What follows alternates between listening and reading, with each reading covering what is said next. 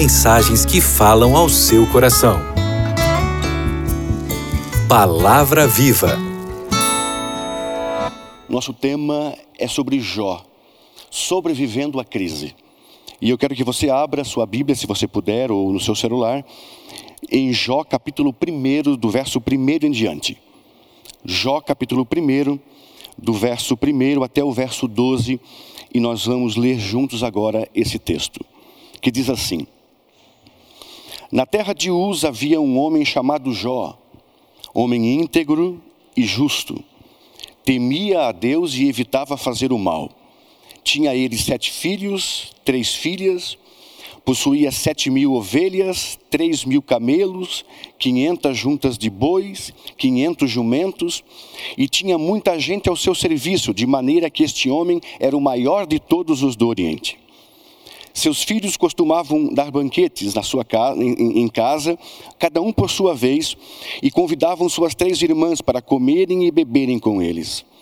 Terminado o tempo dos, dos banquetes, chamava Jó os seus filhos para que se purificassem, e ele os santificava. De madrugada oferecia a ele holocausto a Deus em favor de cada filho, pois pensava: talvez os meus filhos tenham pecado contra Deus em seu coração e assim fazia Jó continuamente. Certo dia vieram apresentar-se ao Senhor os anjos, e também Satanás se apresentou. E o Senhor disse a Satanás: De onde vem? Ele respondeu: De perambular pela terra e andar por ela. Disse o Senhor a Satanás: Reparou no meu servo Jó? Não há na terra ninguém semelhante a ele. Ele é irrepreensível, é íntegro, é um homem que teme a Deus e foge do mal. Respondeu o diabo: Será que Jó não teme ao Senhor em vão? Acaso não pusesse uma cerca em volta dele, da família dele, o tudo que ele possui? Tu mesmo tem abençoado ele e os seus bens se multiplicam na terra. Estende, porém, a tua mão e toca nele, fere e tira tudo dele e verás se não blasfema contra ti na tua face. Disse o Senhor ao diabo: Pois bem, tudo que ele tem está em tuas mãos, somente na sua vida não toque. Então Satanás saiu da presença do Senhor. E aí começa a história. Vivemos, amados, num tempo de crise como nunca antes. Aliás, desde que o mundo existe, o mundo sempre foi pautado por é, epidemias, por pandemias, por crises, por tragédias. A primeira grande tragédia foi com o dilúvio, onde morreram 99,99999% das pessoas. Só oito se salvaram num grande dilúvio. Vamos pular um pouco a história. E nós chegamos no século XIV, mais ou menos, com a terrível peste negra a peste bubônica que matou 50 milhões de pessoas.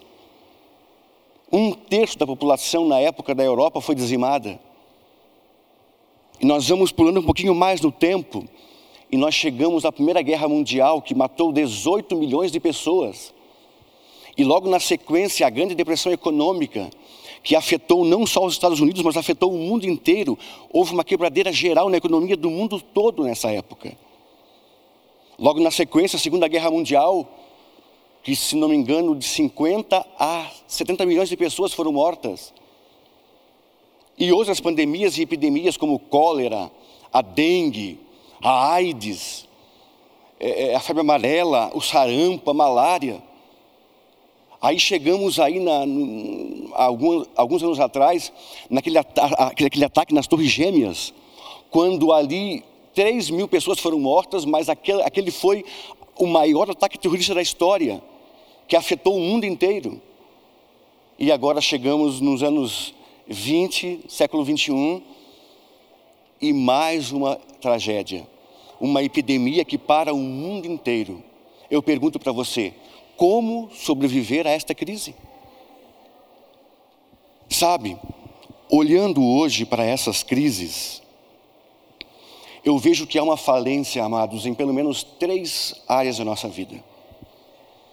Há uma falência geral no mundo hoje, mas dessas três áreas a falência ela é grande. Primeira área que nós encontramos essa falência é na área da família. A família está sendo atacada como nunca antes. Você sabe que a família tradicional bíblica não é mais maioria no Brasil, né? Hoje a família, no, na última último censo do IBGE em 2010, revelou que 49,9% das famílias do Brasil é a família pai, mãe e filhos, tradicional.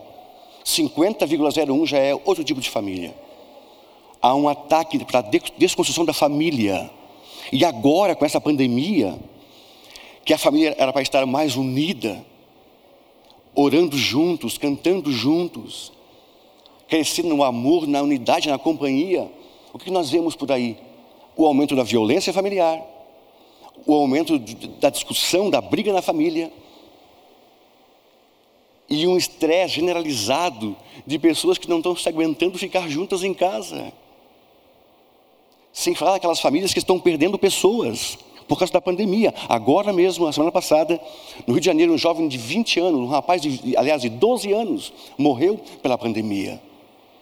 Então há uma crise como nunca na família. Mas agora é o momento, amados, de nós o quê? De nós nos unirmos, porque nós temos mais tempo para estarmos juntos em casa e valorizarmos o convívio familiar. Mas há uma crise. Segunda crise, a crise na saúde. Por mais que o homem invente tudo, por mais que o homem criou já várias vacinas, fez várias invenções, há uma crise hoje na saúde. Olha só a falta de insumos, a falta de médicos, a falta de UTIs, a falta de leitos, a falta de médicos, a falta de hospitais, a falta de enfermeiros. E o homem foi pego de calça curta. E o homem não tem o que fazer diante da pandemia. E se alguém fizer alguma, alguma a, a, a vacina, vai levar de um a dois anos essa vacina. Então há uma, uma falência na saúde hoje no mundo inteiro. E essa falência também leva ao estresse na área da saúde, a depressão. A, as pessoas ficando nervosas. Essa semana aqui em Araucária, aqui perto da Grande Curitiba, uma, um, um senhor ficou triste, ele estava nervoso e se envolveu numa briga ali com, com o, o guarda porque não usava máscara. E uma pessoa foi morta na briga, devido ao estresse, devido ao nervosismo desse momento que atinge a saúde. Então há uma crise grande na saúde e há uma crise também grande na economia. Estudiosos dizem que haverá uma perda este ano de 11% na economia e cerca de 6 trilhões de dólares de, de perdas financeiras. Quebradeira geral na Bolsa de Valores, desemprego em massa. A semana passada nos Estados Unidos, mais de 20 milhões de pessoas já pediram seguro-desemprego. E aqui no Brasil, no último mês, mais de um milhão de pessoas ficaram desempregadas. Eu pergunto: o que fazer diante desta crise? O que fazer diante desta pandemia?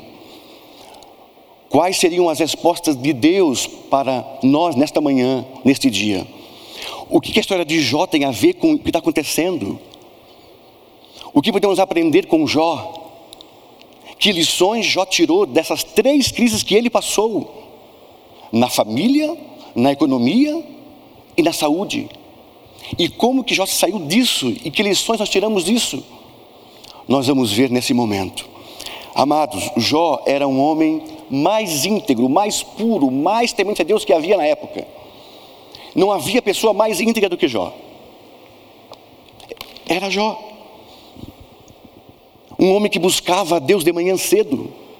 Um homem que fazia culto familiar. Um homem que reunia os seus filhos para orar por eles. Um homem que temia a Deus, era muito conhecido esse homem, não só pela sua riqueza, mas pela sua integridade. Um homem que sempre buscou a Deus, muito rico. Ele era forte na economia. Tinha uma família grande, ele tinha dez filhos. Uma família unida, forte. E era um homem saudável. Um homem que gozava de boa saúde, perfeito. Mas infelizmente, amados, o inimigo de nossas almas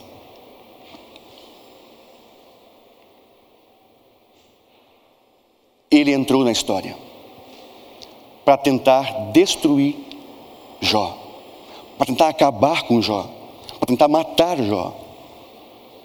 E ele atacou essas três áreas na vida de Jó como nunca antes. E nós vamos ver agora quais foram esses três ataques a Jó e quais foram as suas respostas. Primeiro, o ataque à economia. Jó era um homem rico, tinha tudo, e agora ficou pobre. O, o gado morreu com fogo. Aquele gado que sobrou, os sabeus e os caldeus roubaram. E o homem que tinha mais de 13 mil cabeças de gado, muitas terras, faliu, quebrou no mesmo dia. Faliu. Eu pergunto para você: para onde você vai quando você quebra? Quando você perde o emprego? Para onde você vai quando a sua empresa quebra? Eu falo nessa manhã para alguém que talvez mandou alguém mandou os funcionários embora, fechou a sua fábrica, fechou o seu pequeno comércio, alguém que está desempregado, alguém que tem dívidas, Jó perdeu tudo. E o diabo estava vibrando. Ele pensou assim: ó, eu vou provar para Deus, para esse Deus, de que o homem só serve a Deus por interesse, de que o homem só busca a Deus porque Deus dá algo, e quando Deus tira esse algo dele, ele vira as costas para Deus. E o diabo quis provar isso para Deus sobre Jó. Sabe qual foi a resposta de Jó? Olha o texto. Acompanhe conosco. Jó, capítulo 1, o verso.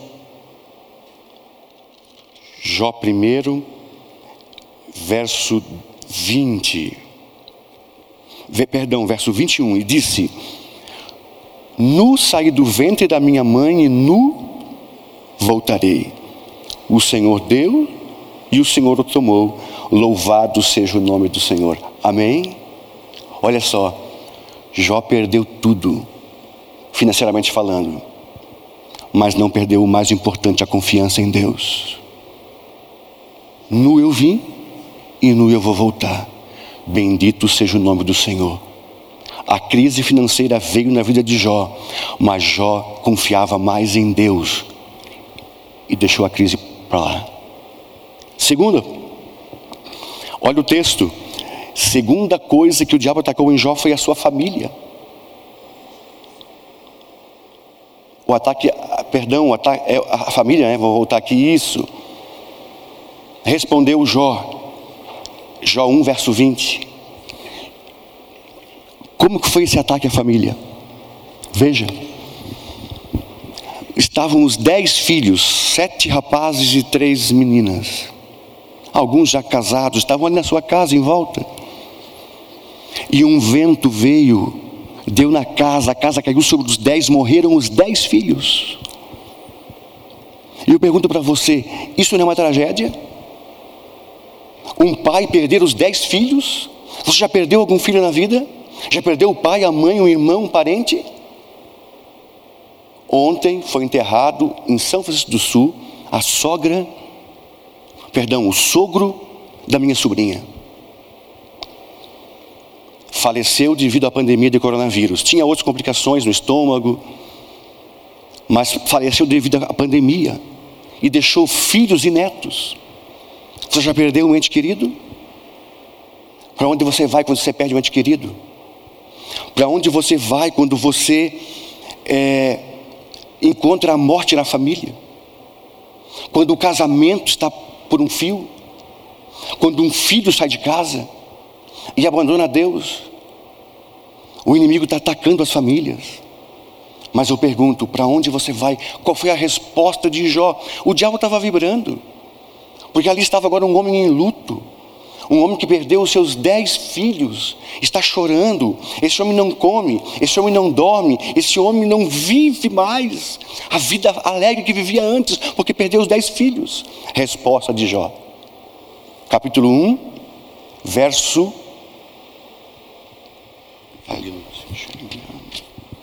Verso 20, diz assim: ao ouvir isso, Jó levantou-se, rasgou o seu manto, rapou a cabeça, prostou-se com o rosto em terra e adorou a Deus.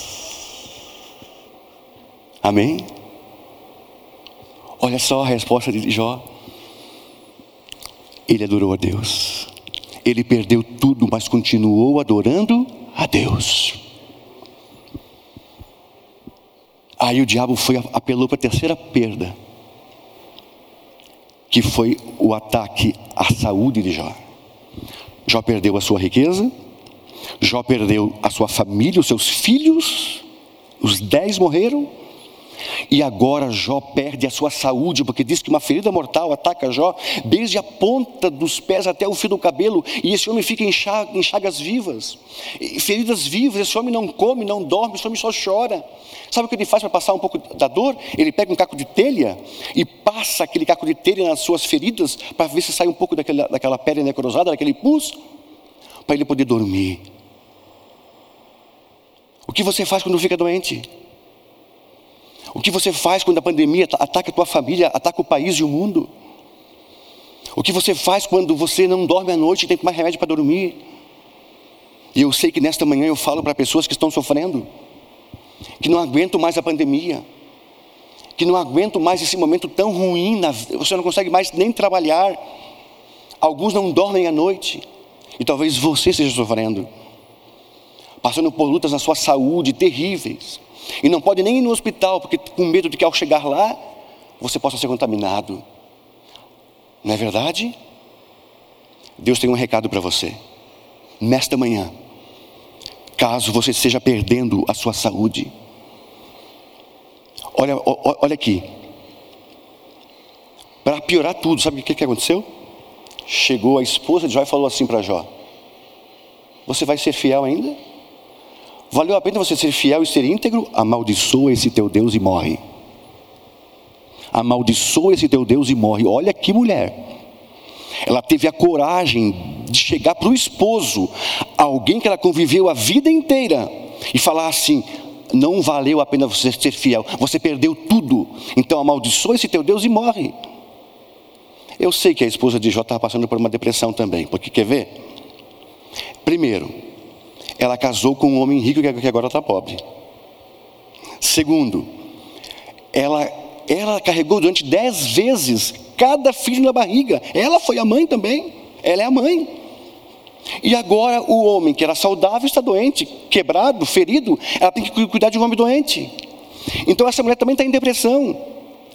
Qual é a, a diferença dela para Jó? Que Jó não abandonou a Deus. Jó não virou as costas para Deus.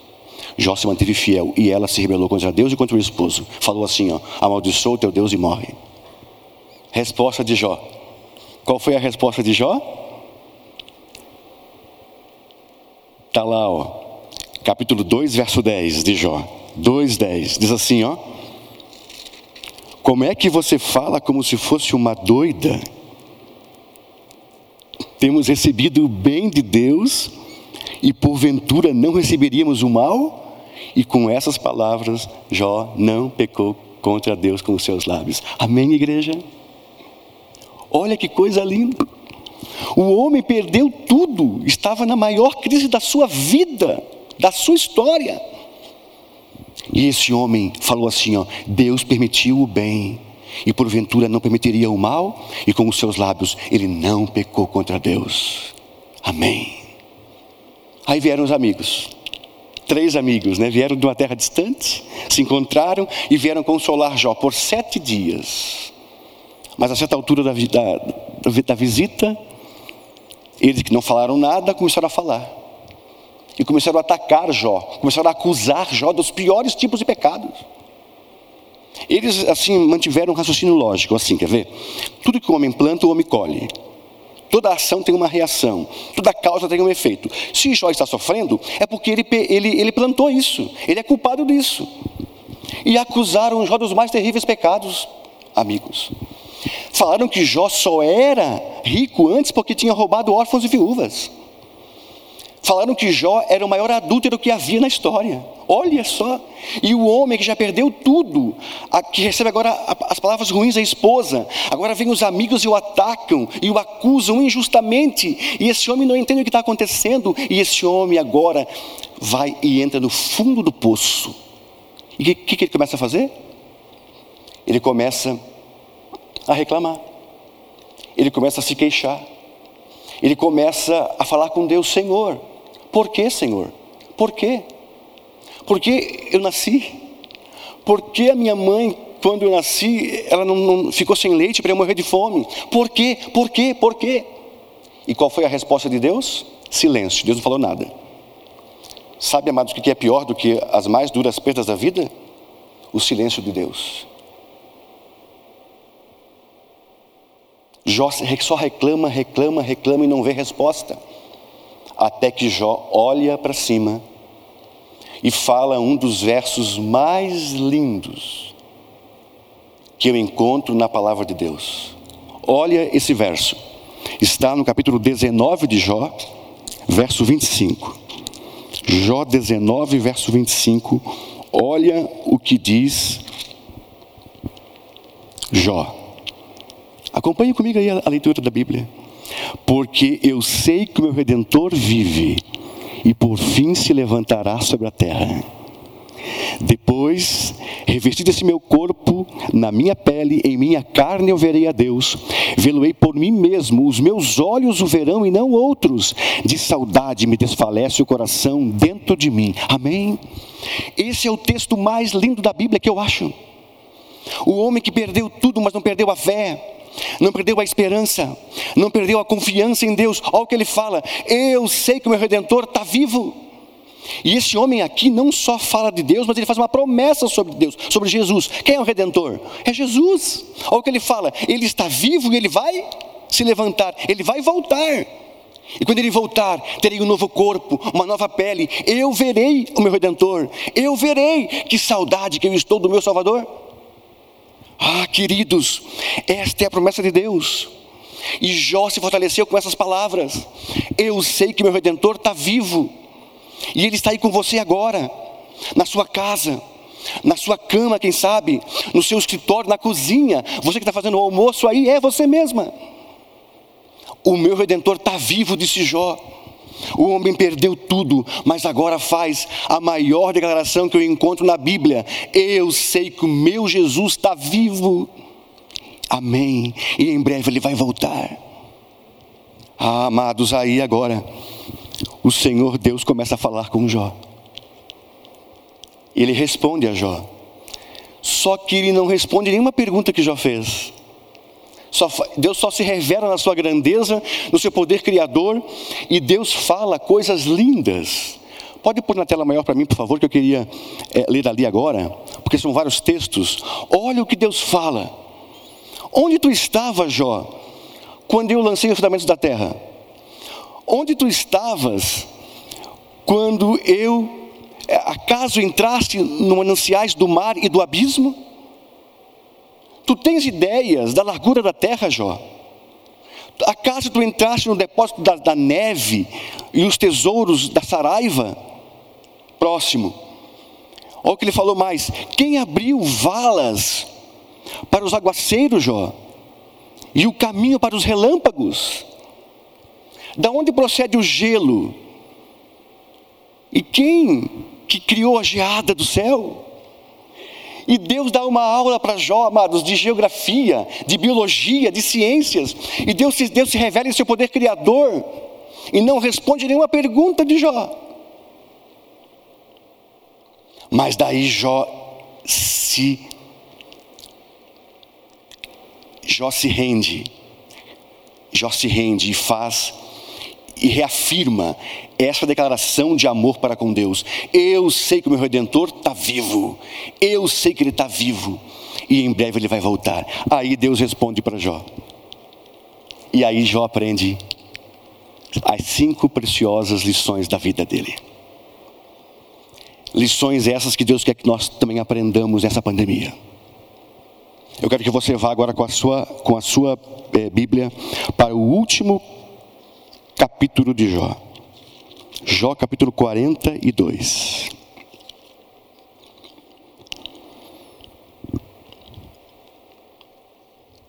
E veja quais foram as cinco preciosas lições que Jó aprendeu depois que Deus se revelou para ele. Primeira lição, capítulo 42, verso 2, olha o que diz Jó, sei que tu podes todas as coisas. Olha, outra versão fala assim, ó, eu sei, Senhor, que tu tudo podes. O Deus que Jó cria e o Deus que nós cremos, amados, é o Deus que tudo pode. Veja, o mundo parou agora. Quem queria imaginar que 3 bilhões e meio de pessoas iam ficar reclusas em casa? Que tudo ia parar. A economia, os parques, o turismo, as empresas. O mundo parou. E sabe o que o homem percebeu? O homem percebeu que o homem é limitado que o homem é incapaz, que nós somos pessoas dependentes de Deus. Eu vi cenas de reis, de, de, de, de é, presidentes, orando para Deus agora na pandemia, declarando, lendo a Bíblia, mostrando o quê? Que ele sim pode e que nós não podemos nada, nós ficamos de mão amarradas agora. Por quê? Porque nós somos limitados. Mas o Deus que nós cremos é o Deus que tudo pode, amém? É o Deus que criou este mundo, amados, que criou você e a mim. É o Deus que tudo pode. Uma vez perguntaram para o Enéas Carneiro, Enéas Carneiro foi um cardiologista, ele era um, um, um, médico muito famoso, cardiologista, e também foi deputado federal por cinco vezes. E ele tentou ser presidente não conseguiu, já morreu. E levaram o Enéas no programa de televisão e perguntaram assim para ele: Enéas, você é ateu? Ele respondeu três vezes: Não, não, não. Ele falou assim: ó, como que um químico, um físico, um matemático, um médico pode ser ateu? Não tem como, porque o corpo humano, ele falou assim, é complexo. O mundo é complexo, nada é simples, tudo é muito complexo. Ele fala assim: ó, somente uma mente divina por trás, um arquiteto por trás, para criar um mundo tão complexo e perfeito e um corpo humano tão complexo e perfeito. Você, amigo, você veio das mãos de Deus, você é criatura de Deus, você veio das mãos de Deus, você não veio de uma evolução, você não veio é, é, é de, de um macaco, como muitos dizem. Uma vez, Ariano Suassuna era um grande dramaturgo é, pernambucano, era poeta, era escritor. Procuraram o Ariano para ele dar uma palestra sobre essa, essa área da ciência. E ele falou assim: ó, Eu creio em Deus e eu creio que nós, que nós viemos de Deus e não de uma evolução. Ele falou assim: ó, tem que ter muita fé para acreditar que a inteligência humana vem da inteligência do macaco. Quer ver um exemplo? Aí ele sacou do bolso isso aqui, ó. O que, que é isso aqui? É um prendedor de roupa. Ele falou assim, ó. Como que nós viemos dos animais? Como que nós viemos de um macaco? Quer ver um exemplo? Quem criou isso aqui? Ele diz. Eu não sei, mas é algo maravilhoso. Quem criou é um gênio. Dois pedacinhos de madeira com um ferrinho com um ferrinho, bem engenhosamente colocado ali, você faz assim, você aperta, ele abre. Você solta, ele fecha. Uau! Nem que leve 500 milhões de anos, um macaco ou qualquer animal pode criar isso aqui. Imagine chegar na nona sinfonia de Beethoven. Você viu? Amados, nós viemos das mãos de um Deus Criador de um Deus que dirige o universo, não de evolução.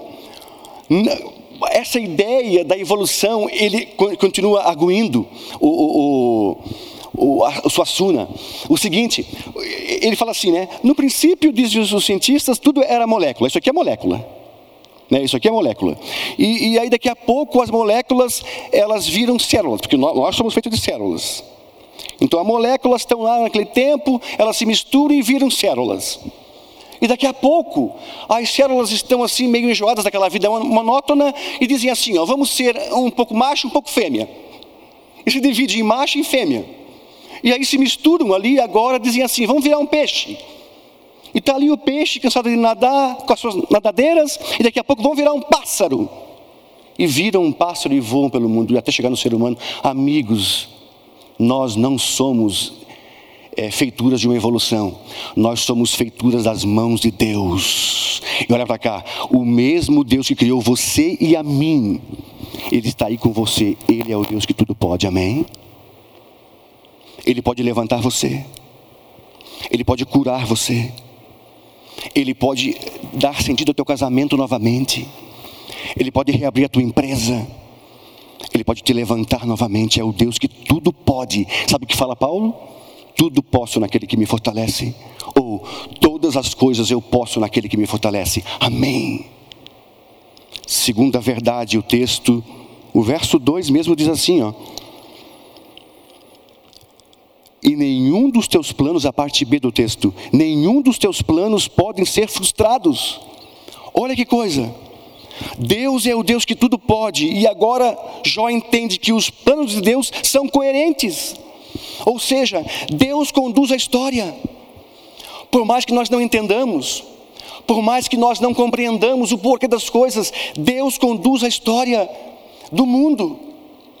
Olha um exemplo: quem criou o mundo? Foi Deus. Quem mandou o dilúvio? Foi Deus. Quem libertou o povo de Deus do Egito? Foi Deus. Quem mandou Jesus para morrer por nós? Foi Deus. Quem prepara o novo céu e terra para que nós moremos? É Deus.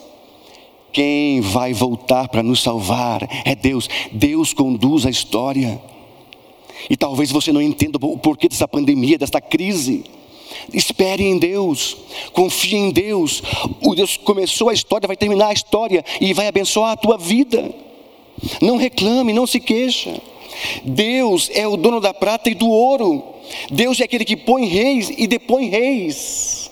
Sim, Deus, os seus planos são coerentes. Por mais que não entendamos, por mais que nós não compreendamos, Deus dirige a história. Amém. Terceira lição que Jó aprendeu. Vamos no versinho 3. Olha o versinho 3. Tu perguntaste: quem é esse que obscurece o seu conselho sem conhecimento? Certo é que falei de coisas que eu não entendia, coisas maravilhosas que eu não poderia saber. Jó falou assim, ó, eu falei de coisas que eu não entendia e de coisas que eu não compreendia. Olha para cá. Terceira lição que Jó aprendeu. Não fale aquilo que você não sabe. Não fale aquilo que você não conhece. Mas, pastor, por que essa perda agora?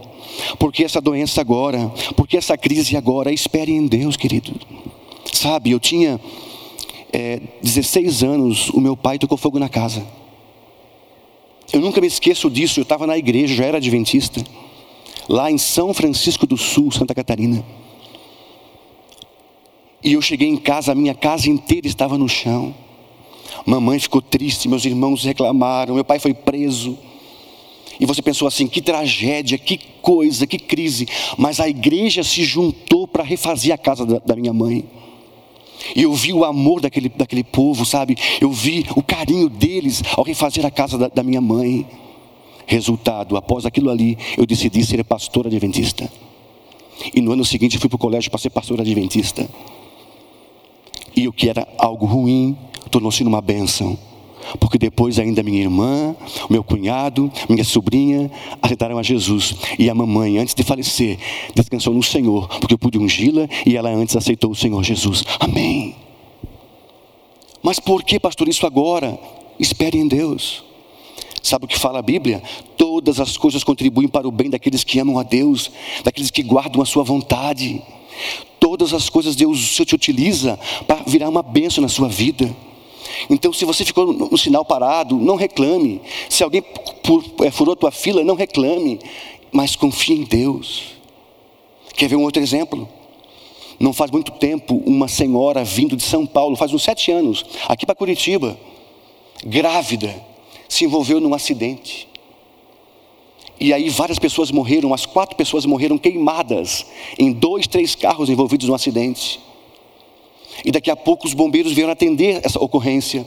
E ao chegarem ali, a mulher estava morta. E daqui a pouco ouviram o choro de uma criança.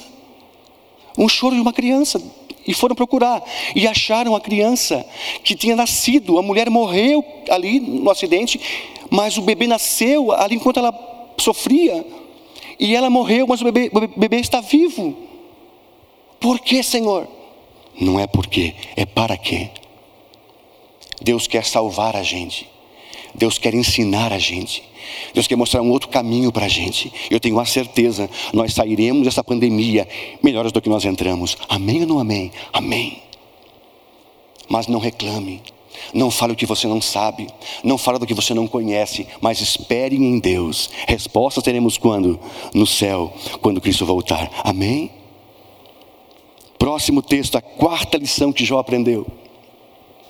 42, verso 5 diz assim: ó,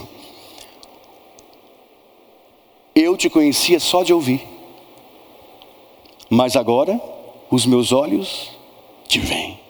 Olha, o homem que é mais íntegro, que é mais reto, que é mais temente a Deus, que faz vigília de madrugada pelos filhos, sacrifica pelos filhos, o homem temente a Deus, não conhece a Deus? Aliás, conhece, mas só de ouvir. Mas agora, diz Jó, os meus olhos te veem. Sabe por que Deus permite algumas crises na nossa vida e algumas aspectos na nossa vida, amados? Para que nós paremos de olhar para o nosso próprio umbigo, paremos de olhar para o governo, paremos de olhar para as coisas, paremos de, do antropocentrismo e vivamos o cristocentrismo, o cristianismo de fato. Olhemos para onde? Para Jesus. Sim. E eu sei que essa pandemia Deus permite para quê? Para que nós paremos um pouco e reflitamos. Olha, o mundo inteiro parou. Está lendo mais a Bíblia, está orando mais, ouvindo mais as mensagens da Bíblia. Por quê? Porque Deus permitiu assim, para que nós crescêssemos, para que nós víssemos a Deus. Então agora pare de olhar para si mesmo, para as pessoas, para o presidente. Não, olhe para Jesus. Ele, você, você vai vê-lo onde? Quem sabe no choro de uma criança, no sorriso de uma criança, ou talvez quando você prega o Evangelho. Porque não adianta você somente ver Deus na Bíblia lendo você, ou orando, ouvindo na igreja. Você precisa falar deste Deus. E quando você ver alguém sendo transformado, você vê uma conversão, alguém entregando o coração a Jesus, ali você pode ver Deus. Amém. Eu te conhecia só de ouvir, mas agora os meus olhos te veem. Oh, que bênção. Quinta e última lição que Jó aprendeu, verso 6. Diz assim: Por isso eu me menosprezo e me abomino e me arrependo no pó e na cinza. Jó, agora, que compreendeu que Deus é o Deus que tudo pode, que Deus é o Deus que conduz a história, que Jó não pode falar aquilo que ele não sabe, que Jó não somente agora ouvia, mas ele podia ver Deus. Jó cai de joelhos, arrependido, e se arrepende no pó e na cinza. Mas, pastor, Jó é o homem mais piedoso. Como que o homem mais piedoso se arrepende do quê? Dos seus pecados. Mas por que se ele é mais piedoso? Porque quanto mais perto de Deus você está, mais você sabe que você é um miserável, pobre, segue nu. Sim ou não? E quanto mais longe de Deus nós estamos, nem consciência de pecado nós temos mais. O pecado já cauterizou a mente. Mas quanto mais perto de Deus nós estamos, orando, buscando, mais você sabe que você precisa de Deus, que você depende de Deus. E agora nessa pandemia, Deus está chamando você para que você caia de joelhos e se arrependa da tua vida pregressa e saia dessa pandemia melhor do que você entrou. Olhe para as lições de Jó. Deus é o Deus que tudo pode. Deus é aquele que, que conduz a história e os seus planos são coerentes.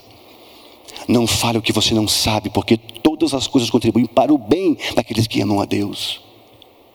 Veja Deus principalmente ao falar para as pessoas sobre Deus, de forma remota mesmo, pelas redes sociais, fale agora. Você vai ver conversões e ali você vai ver Deus. E finalmente caia de joelhos, peça perdão para se levantar daí e viver uma vida cristã vitoriosa. Amém? Vamos para a parte final da história? E aí agora, pastor, o que aconteceu com Jó? Deus abençoa Jó em seis áreas da sua vida e Deus devolve para Jó tudo aquilo que ele perdeu. Primeira bênção de Deus para Jó, não, não vamos ler os textos, só vou citar rapidamente. Foram as amizades. Lembra que Jó estava de mal com os amigos?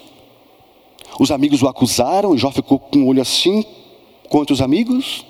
Deus falou assim: Vem cá, Jó. Para de reclamar e de se queixar. Vai lá e ore pelos seus amigos. E Jó saiu do campo da reclamação e foi para o campo da oração intercessora. E começou a orar pelos amigos. E Deus mudou a sorte de Jó e dos amigos e refez as amizades. Porque Deus é aquele que reconstrói relacionamentos quebrados. Deus é aquele que reconstrói as amizades. E também Deus quer agora, nessa pandemia, que você reconstrua amizades. Ligue para os seus amigos, peça perdão, ligue para ver como é que eles estão. Converse com eles, ore com eles, testemunhe de Deus para eles. Porque Deus é aquele que refaz as amizades. Amém? Segunda benção da vida de Jó. Deus é aquele que devolve a vida financeira quebrada. Deus faz restituição financeira. Amém? Diz que Jó perdeu tudo, né? Mas agora fala que Deus deu o dobro de tudo para Jó. Deu o dobro de gado, deu o dobro de terras, deu o dobro de camelos, deu o dobro de ovelhas, deu o dobro de colheitas. Só não deu o dobro de mulher, porque Deus é contra a poligamia. Mas Deus deu o dobro de tudo para Jó. Porque Deus é aquele que pode restituir a vida financeira daqueles que esperam em Deus. Então, se você perdeu alguma coisa, se você quebrou financeiramente, confie em Deus, porque Ele é capaz de devolver a sua vida financeira. A restituição financeira vem de Deus. Minha é a prata, meu é o ouro. Terceira benção da vida de Jó. Queridos, Jó teve a bênção da generosidade da família. Se você ler o texto ali no finalzinho, os amigos de Jó, os parentes de Jó, os irmãos de Jó, os vizinhos, começaram a vir e trazer joias de ouro, de prata, e Jó, que já estava rico com o dobro de tudo, agora ficou mais rico ainda. Houve uma recolta, uma campanha ali. Porque Deus é aquele que também aumenta agora, nessa época de pandemia, a generosidade. E Deus quer que você também seja generoso. Abra seu bolso, abra seu coração e vai abençoar as pessoas. Amém. Quarta benção da vida de Jó foi a benção dos filhos. Lembra que ele perdeu dez filhos? Morreram os dez? Mas agora Deus dá mais dez filhos para Jó. Amém? Você já perdeu um filho? Faz mais ou menos sete anos a minha sogra e meu sogro, lá em Santa Catarina, em Xaxim, perderam primeiro o gerro, que morreu assassinado dentro de casa com um bandido que veio roubar a casa, no dia 31 de dezembro. E depois de um mês perderam a esposa dele, com 54 anos, com uma doença terrível na cabeça chamada encefalopatia espongiforme. É uma proteína que invade o cérebro, não tem, não tem cura e mata em um ano. E a minha cunhada, infelizmente, veio a falecer devido a esse problema. E o meu sogro e a minha sogra, no funeral que eu fiz, falaram assim: Pastor Fábio, não é normal. Não é normal um pai enterrar um filho. Não é normal. Nós que somos velhos temos que ir, ir antes. Mas quantos pais que eu falo agora já perderam um filho? Já perderam um ente querido? Deus é aquele que reconstrói não somente a família, mas pode ressuscitar os teus filhos também quando ele voltar. Amém. Quinta benção da vida de Jó, queridos, o casamento. Como que eu sei, pastor, que o casamento dele foi reconstruído? Óbvio, ele teve dez filhos com a mesma mulher. Mas já podia ter dito não para a mulher? Claro. Poderia, porque agora já estava por cima da carne seca, já estava rico de novo, estava saudável de novo, Jó estava bem. A mulher poderia vir ali e ele falou assim: Filha, a fila andou, vai procurar outro. Mas não, aqui está o homem mais piedoso, aqui está um homem íntegro, um homem que aprendeu de Deus. E ele aceitou a esposa de volta, perdoou a esposa e juntos tiveram dez filhos, porque Deus é aquele que refaz casamentos. Amém? Será que eu falo nesta manhã, nesse dia, para alguém que está com o casamento quebrado? Que a crise não é, na, não é na saúde nem na economia, é na família. Deus quer salvar o teu casamento. Deus quer abençoar o teu casamento. Basta que você se entregue a Ele, você confie nele, você busque nele força e poder para Ele restaurar o teu casamento. E finalmente, amados, a última grande bênção foi a benção da saúde. Amém? O que, que diz a Bíblia? Último versinho. Olha só. Último versinho de Jó diz assim: ó, Depois disso viveu Jó 140 anos, viu os seus filhos e os seus descendentes até a quarta geração. Então morreu Jó, velho e farto de dias. Morreu Jó, velho e farto de dias depois de viver mais 140 anos. Amém? Deus é aquele que devolve não somente a saúde, mas também dá para nós a vida eterna. Amém? Olha que coisa linda. Jó que estava doente, que estava no fundo de uma cama, é curado, é restaurado, é restabelecido, vive mais de 100 anos e morreu velho e farto de dias, vendo até os seus bisnetos. Deus quer abençoar também a tua saúde. Deus quer abençoar a tua parte física. Mas se não neste mundo, você pode pensar, mas cadê a cura que eu não vejo? Espere em Deus, confie em Deus, ore em Deus, busque a Deus. Porque se você não vir agora a cura, quando Cristo voltar, o teu corpo será transformado totalmente para a sua honra e glória, e você vai morar no céu com o Senhor Jesus. Amém. Amados, essas são as lições que nós aprendemos do livro de Jó. Um homem que passou por três grandes crises. Nas três grandes crises, na econômica, na família e na saúde, ele olhou para Deus. Ele confiou em Deus.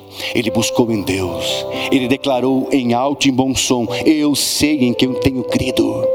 Eu, aliás, eu sei que o meu redentor vive. Eu sei que em breve ele vai voltar para me salvar. Jó esperou em Deus, Jó confiou em Deus e percebeu que Deus é aquele Deus que tudo pode e também pode mudar a tua vida. Que Deus é aquele que conduz a história e também conduz a tua vida, mesmo com percalços, Ele vai levá-la bem até o fim para dar a salvação a você. Por isso, fique quieto, não fale o que você não sabe mas tenta ver Deus nessa pandemia. Ele está aí pertinho de você para abençoar você. E finalmente, caia de joelhos, peça perdão para Deus, porque Deus quer te dar o poder e com o poder uma vida vitoriosa para você sempre falar em alto e bom som: Eu sei que o meu redentor vive e no fim se levantará sobre a terra. Amém? Eu não sei você, mas eu estou com saudade de Jesus. Eu nunca vivi o que eu estou vivendo agora, não na parte da saúde, nem do casamento, nem, nem nada, mas do trabalho, né, gente? A nossa vida é sair, viajar, pregar, dar aulas, testemunhar, fazer seminários e ficar um mês e meio em casa. Eu ainda estou aguentando, mas tem gente que não está aguentando. Então, vamos pedir que Jesus volte logo, né? Vamos orar, Jesus volte logo, para por fim a isso tudo e para que possamos morar com o Senhor para sempre nas mansões celestiais. Amém? Quantos querem? Aí em casa mesmo, onde você está. Quantos querem dizer sim novamente para Jesus? E querem também sobreviver a esta crise como Jó sobreviveu, falando: Eu sei que o meu redentor vive. Eu quero orar com você. Podemos orar? Feche seus olhos. Ó Senhor, meu Deus e meu Pai, muito obrigado por tua palavra, Senhor, que é viva e eficaz. Muito obrigado, Senhor, pela experiência que Jó passou. Jó nos ensina grandes lições. Mas a lição maior, Pai, que a despeito de todas as perdas da vida, nós não podemos perder o mais importante, que é a fé, a confiança e a esperança no Senhor. O Senhor abençoou a vida de Jó como nunca depois do que ele passou, Pai. E eu tenho a certeza que nesta hora o Senhor vai abençoar também a vida do teu povo que nos ouve pela internet, como nunca fez, se tão somente todos nós juntos confiarmos no Senhor, esperarmos no Senhor.